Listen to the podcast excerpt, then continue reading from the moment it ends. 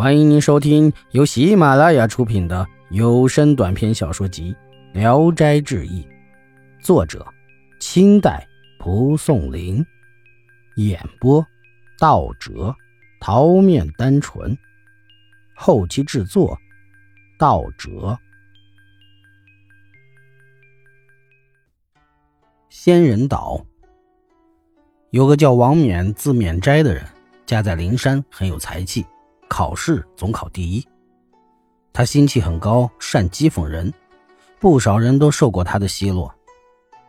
这天，他偶然遇到一个道士，道士打量了他一番，说：“你的相貌主大贵，可惜被你轻薄的缺点给抵消了。凭你的聪明才学，如果不读书去修道，还有可能成仙。”王冕讥笑着说：“哼。”谁将来有多大的福，这是不可能知道的。我只知道世上并没有什么仙呀神的。道士说：“你的见识怎么这样浅薄？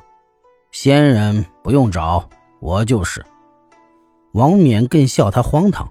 道士说：“我这个仙还没有什么特别，你如随我去，立刻能叫你见上几十个真正的仙人。”王冕问：“去哪儿？”道士说：“近得很。”于是把拿着的木杖夹在腿间，把另一头交给王生，叫他学自己的样子，嘱咐他闭上眼，叫声“起”。王生就觉得木杖突然就粗的像能盛五斗粮食的布袋，腾空飞起。王生悄悄一摸，一片片的鳞甲刺手，吓坏了，动也不敢动。一会儿，道士又叫一声“住”。就把木杖抽去，落到了一所大宅院里。只见阁楼重重，像帝王家，有个丈把高的台子，台上有座大殿，前后竖着十一根柱子，非常宏大华丽。道士拉他上去，就吩咐童子设宴招待客人。殿内一下子就摆了几十桌宴席，那个阔气，叫人眼花缭乱。道士换好了衣服等候，不多会儿。诸位客人从天上来了，骑龙的、跨风的、骑虎的等等不一，还带着乐器，有男有女，有赤脚的。内中有个美丽的妇人骑着彩凤，宫中打扮，有童子替她抱着乐器，乐器五尺来长，不是琴也不是瑟，叫不出名来。酒宴开始，佳肴满桌，王冕只觉得吃起来又香又甜。一点也不像平常菜肴。王冕无言静坐，只看那美妇，心中喜欢她，唯恐她一直不谈。酒饮的差不多了，一位老者倡议说：“多亏了崔真人邀请，今天可算是盛会，当然该饮个尽兴，请大家以乐器分类，同一类的来个大合奏吧。”于是各自找伴配合演奏起来。美妙的音乐响彻云霄，唯有那骑彩凤的跟谁也搭不上伴儿大家奏完，童子才打开乐器袋，摆到桌子上。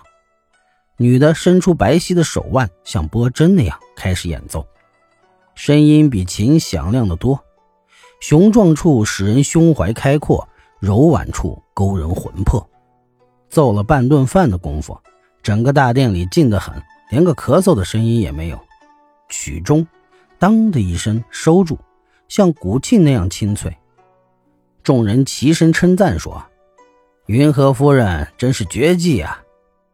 大家起身告别，一时龙吟凤鸣都散了。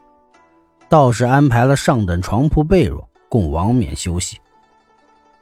王冕见丽人时已经心动，听了他的音乐更加思念了。想想以自己的文采做大官不难。那时要什么没有，顷刻间心绪乱极了。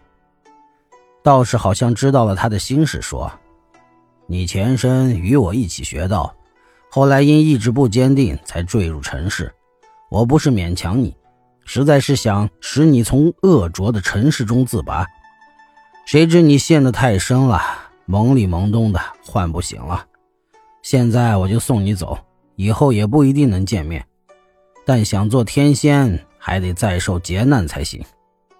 于是就指着石阶下一条长长的石头，叫他闭上眼坐了，嘱咐他不能睁开眼看。说完，用鞭子把石头一抽，石头飞起来。王生耳边呼呼有风，不知飞了多远。忽然想，在天上看下界是个什么样子，偷偷将眼睁开条细缝向下一看。见大海茫茫，无边无际，吓得赶紧闭眼。可是连时带人已经掉下去了。本集演播到此结束，谢谢大家的收听。喜欢请点赞、评论、订阅一下。